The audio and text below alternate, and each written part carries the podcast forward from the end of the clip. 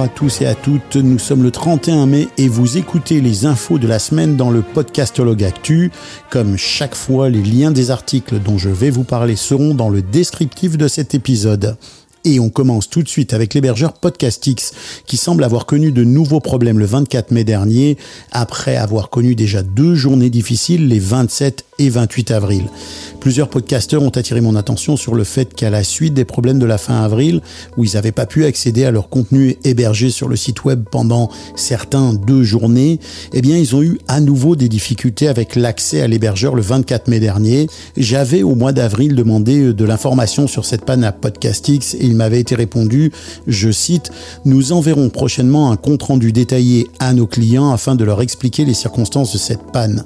Alors depuis, plusieurs des clients m'ont informé qu'ils avaient euh, reçu l'information leur disant que pour la panne d'avril, en fait, il s'agissait d'un problème de communication entre les serveurs. Alors c'est sûr que des soucis comme ça pour un hébergeur, ben, c'est pas super, ça mine un petit peu la, la confiance qu'ont les podcasteurs dans l'hébergeur. Il faut dire aussi que les systèmes d'hébergement, c'est quand même des systèmes fragiles imposant. Hein, on sait combien la gestion de données est, quand même quelque chose de complexe. Alors, on espère qu'ils vont résoudre leurs problèmes ou que c'est déjà résolu. On leur souhaite et euh, on leur souhaite que ça rentre évidemment dans l'ordre pour la suite. Alors, on poursuit cet épisode avec Acast qui a publié des nouvelles recherches sur l'efficacité du podcasting en termes de retour sur investissement. Vous savez, le fameux roi ROI, le retour sur investissement en anglais, Return on Investment. Et là, on est sur le roi pour les Américains et l'étude est assez impressionnante quand même. Selon l'étude d'Acast, les podcasters offrent un retour sur investissement assez élevé. 67% des annonceurs américains déclarent obtenir entre 2 et 6 dollars de retour pour chaque dollar investi en publicité de podcast. Alors je le répète, c'est 2 à 6 dollars gagnés pour chaque dollar investi en publicité de podcast. Si avec ça, ça ne décide pas une marque à aller investir dans le podcast, alors écoutez, je jette mon micro aux oubliettes. Une autre information, plus de 20% des annonceurs américains ont indiqué obtenir un retour de 6 dollars ou plus pour chaque dollar dépensé. Et puis un résultat qui est quand même très intéressant, qui démontre l'efficacité et la montée en puissance de la crédibilité des publicités dans les podcasts. 68% des annonceurs américains, donc près des deux tiers, ont déclaré que leur deuxième campagne publicitaire avec un podcast, eh ben, avait un budget largement plus élevé que la première. Donc on constate vraiment une montée de la confiance, bon, d'abord des résultats très positifs hein, dans, dans les campagnes qui sont menées sur les podcasts, et une montée en confiance sur la solution de la publicité dans les podcasts. Un élément assez intéressant qui aurait pu passer inaperçu dans cette étude, c'est que les euh, auditeurs des podcasts de petite taille sont plus enclins à supporter la publicité, à l'accepter et euh, à la considérer comme bienvenue que dans les très gros podcasts, les podcasts qui sont très écoutés. Au fond, on le sait, ça renforce le fait que le podcast est avant tout un contenu de niche et qu'il faut s'adresser à la niche et que la marque a intérêt à s'adresser niche à niche à ses clients potentiels en allant choisir des auditeurs de façon très très précise. Alors, un dernier élément sur cette étude, malgré la valeur démontrée des auditeurs de podcast et, en tout cas de la publicité en podcasting, eh bien, le, la publicité dans l'univers du podcast représente moins de 1% des dépenses totales en publicité numérique aux États-Unis. Alors, on pourrait dire, oh oui, c'est finalement euh, pas très bon signe. Au contraire, moi, je crois que c'est très bon signe. Pourquoi? Parce que c'est un univers qui n'est pas encore saturé, loin, loin, loin de là. Et donc, les annonceurs ont intérêt à aller dans cet univers qui, à la fois, offre une rentabilité exceptionnelle et qui en même temps est encore assez peu fréquenté par les gros annonceurs. Euh, une ultime information, on, on estime les budgets euh, du podcasting, des dépenses en podcasting dans les prochaines années aux États-Unis à 17 à 35 milliards de dollars, c'est-à-dire près de 15% du total des dépenses de marketing. Donc toujours des chiffres très intéressants sur cette question de la publicité en podcast. Évidemment, le lien sera dans le descriptif de cet épisode. Et puis on passe à autre chose, mais on va pas très loin avec le site web Westwood One qui a publié un article intitulé La relation entre les personnalités audio et les auditeurs est personnelle et très efficace pour les annonceurs. Quand je vous disais qu'on n'allait pas très loin, eh bien cet article détaille les résultats de plusieurs études qui démontrent l'importance de la personnalité des gens de la radio et des podcasts dans leur relation avec les auditeurs et donc dans l'engagement des auditeurs. C'est une étude Mania Media Trials et Vox Media qui a révélé que les animateurs de podcasts, tenez-vous bien, vous allez aimer ça, chers animateurs et animatrices, eh bien les animateurs de podcasts sont cinq fois plus influents que les influenceurs des médias sociaux et 7 fois plus influents que les célébrités de la télévision et du cinéma. Qui l'eût cru?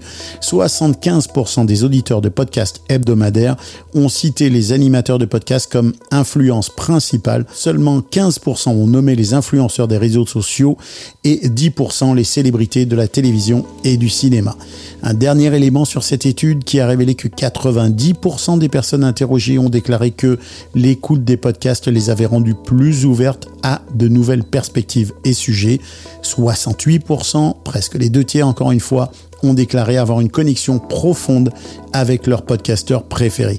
Donc on est toujours dans des études qui valident l'importance et la valeur du contenu audio, sa force de prescription pour le public, son intérêt pour les annonceurs. C'est vraiment des chiffres qui sont très encourageants pour l'avenir. Et puis pour finir ce podcast actu, un petit test de James Cridland dans Pod News qui essaye un micro plutôt original puisqu'il s'agit d'un micro sans fil. Alors il s'agit du Alabs Iron Mini Wireless, un microphone qui se distingue donc comme je viens de vous le dire par le fait qu'il n'a pas de fil, il est en connexion Bluetooth.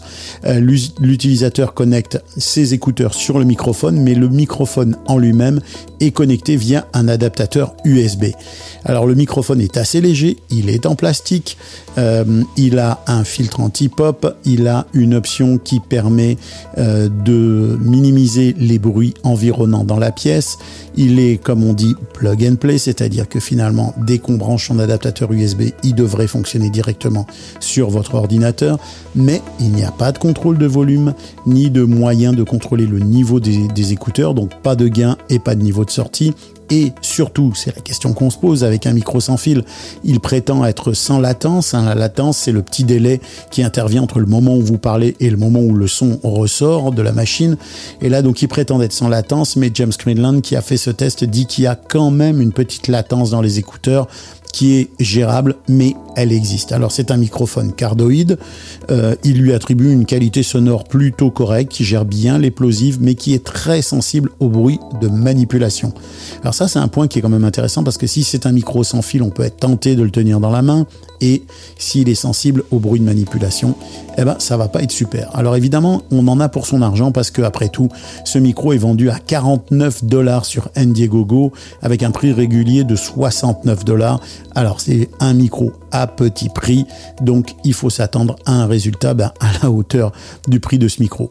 Et puis à propos de micro, de prix, de matériel et de tests, eh bien je vous réserve dans les prochaines semaines des surprises euh, au podcastologue, euh, des tests et des essais de matériel et de suites logicielles.